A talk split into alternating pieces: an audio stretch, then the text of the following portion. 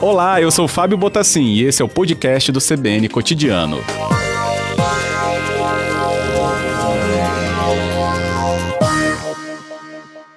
Está chamando a atenção muito hoje aqui dos ouvintes nas participações também sobre esse impacto no combustível, né, no gás de cozinha. O que, que envolve esse reajuste quando ele acontece, Rodrigo? Olha, Fábio, o que acontece é o seguinte, a Petrobras, é, desde 2006, ela adotou uma nova política de reajuste de preços derivados, principalmente para a gasolina, para o diesel e para o GLP, o gás de cozinha, né? O que a gente chama de gás liquefeito de petróleo. Muita gente confunde, mas a maior parte do, do gás de cozinha fabricado no Brasil é feito nas refinarias da Petrobras, né? Como diz o nome, é o gás liquefeito de petróleo, ou seja, ele é um derivado do petróleo. Então, a variação do preço do botijão de gás, ele segue a variação dos preços dos derivados de petróleo. E como eu vinha dizendo, Fábio, desde 2016, a Petrobras adotou uma nova política de reajuste que basicamente a variação dos preços elas são alinhadas às variações do preço do barril do petróleo no mercado internacional. Além disso, tem fatores cambiais e fatores também logísticos, mas o que influencia muito fortemente é o preço do barril do petróleo. Então, o que acontece? Quando o preço do petróleo sobe no mercado internacional, a Petrobras ela aumenta o preço do gás de cozinha no Brasil. Então, esse, esse né, o décimo aumento que a Petrobras promove desde maio do ano passado, ele é resultado basicamente do aumento do barril do petróleo, que vem aumentando é, de maneira, vamos dizer assim, contínua desde aquele período. Uhum. Tem um ponto, e aí a sua explicação veio lançar luz sobre isso mesmo, né? Que a reclamação dos ouvintes, e acaba caindo né, de uma discussão popular muito geral, é que os ganhos da população, né, quando a gente pega como referência o salário mínimo, não acompanham outras coisas externas como cotação de dólar ou outras situações, mas acompanham outros índices, como é o caso aí da inflação sempre nessa referência. Porque essas outras partes que balizam preços como do barril, elas têm um, um percentual muito maior, mas acabam influenciando outras coisas como essa, né, da, do gás tem que ter alguma coisa que tenha é, é, mais ligação com é, essa questão do gasto pessoal com preços internacionais ou gastos domésticos, né, no caso de, de gás? Olha, Fábio, então, isso acho que é importante esclarecer para o público né, que, que, que, nos ouve agora.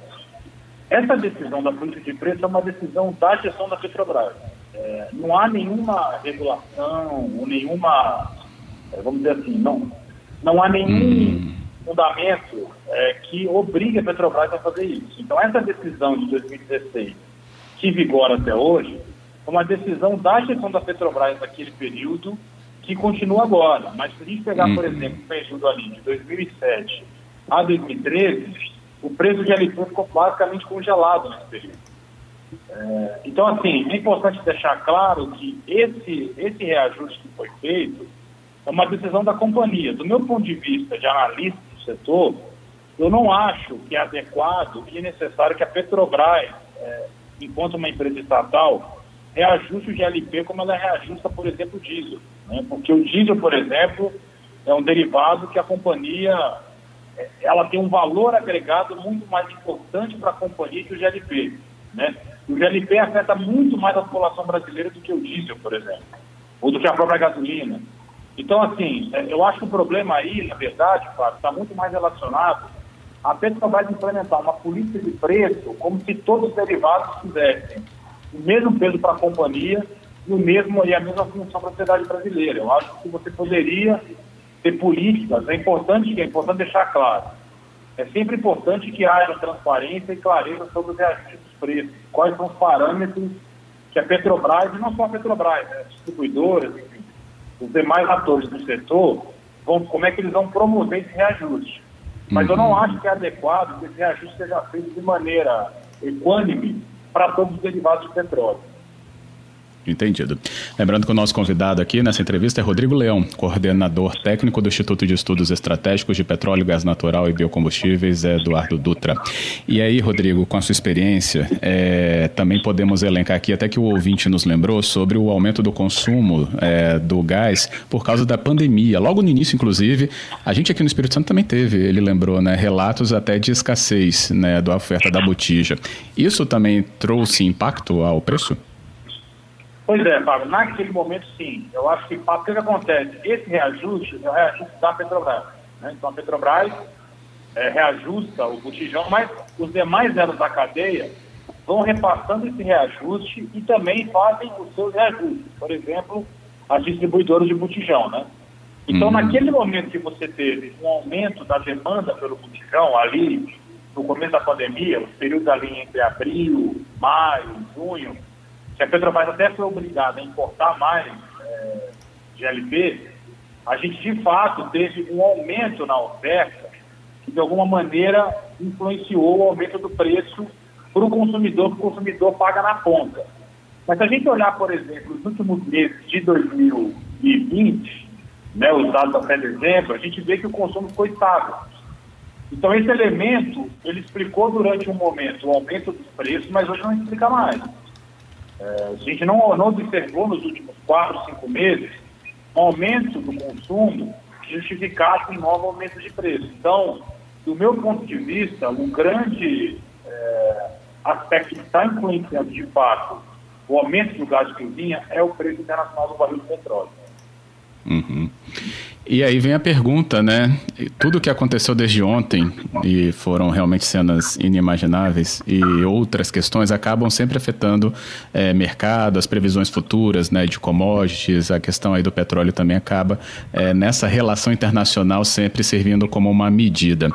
Você acredita que a gente está tendo aí um janeiro é, que pode trazer impactos também ao preço então do petróleo, que agora a gente já vai entender, né? Acaba impactando depois, mais tarde nessa análise de preço de produtos como gás?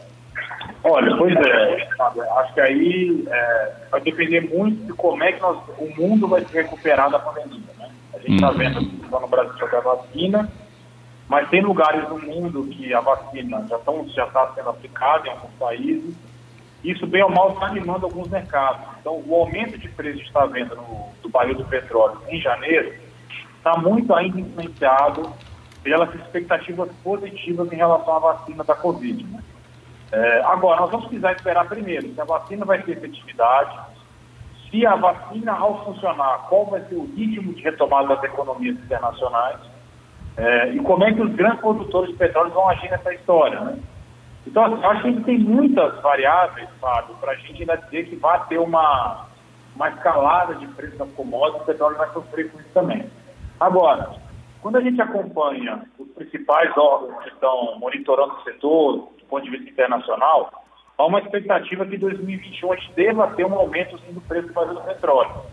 Com a Petrobras mantendo essa política, a gente deve observar ao longo desse ano novos aumentos aí no botijão de gás. Uhum. É, Para a gente terminar aqui, Rodrigo Leão conosco, coordenador técnico né, do INEP, ele fala conosco aqui sobre essa questão do reajuste. E aí, Rodrigo, é, no final do ano passado, a gente acompanha aqui no programa, até citei algumas iniciativas de trazer ao Espírito Santo, mas isso pode ser reproduzido em outras partes do país, a questão de se produzir, é, de se trazer pequenas refinarias, né, para principalmente esses estados que estão aí de frente ao pré-sal, né, Rio, Espírito Santo e São Paulo, mas também temos estados do Nordeste que tem essa exploração no mar. Enfim, essas regiões que poderiam é, trazer um, uma produção própria, né, não ligada à Petrobras, dos combustíveis. Você vê que isso ganha espaço? Tem possibilidade, pelo menos, de ganhar espaço cada vez mais também? Olha, Fábio, eu acho que assim, é, a gente vai observar o surgimento de novas refinarias pequenas, muito pequenas, mas para produzir alguns produtos específicos de valor agregado mais elevado. Então, por exemplo, a gente pode ver algumas plantas produção de lubrificantes, por exemplo, mas eu não acredito que é, produtos de menor valor agregado, como é o GLP, por exemplo, a gente vai observar sendo um produto que vá surgir nessas refinarias pequenas. Eu acredito que o GLP vai continuar sendo produzido pelas refinarias da Petrobras ou então eles serão importados. É, e aí é importante lembrar, com a importação do, do, do, GLP, aí não tem como. A empresa ou quem importa o GLP do mercado internacional é obrigado a subir o preço que ele está comprando, que é o preço internacional. Então, assim, Fábio, eu acho que há possibilidade de surgir novas refinarias, mas eu acredito que elas vão estar muito locais muito focados em alguns produtos que não são os produtos que a gente está acostumado a consumir mais no dia a dia, como o GLP ou o óleo diesel. Acho que vão ser alguns produtos que têm valor agregado mais alto e que essas refinarias vão buscar alguns mercados específicos para atuar. É, então, eu acho que deve acontecer, mas eu não acho que ela vai ter uma, vamos dizer assim, vai ter uma atuação de modo tão abrangente que abarque a produção de vários derivados como a Petrobras faz hoje. Beleza. Rodrigo Leão, muito obrigado pela explicação. Agradeço a disponibilidade de trazer também o seu esclarecimento ao nosso ouvinte aqui da CBN. Obrigado, Rodrigo. Eu agradeço a você, Fábio, e estamos à disposição de vocês.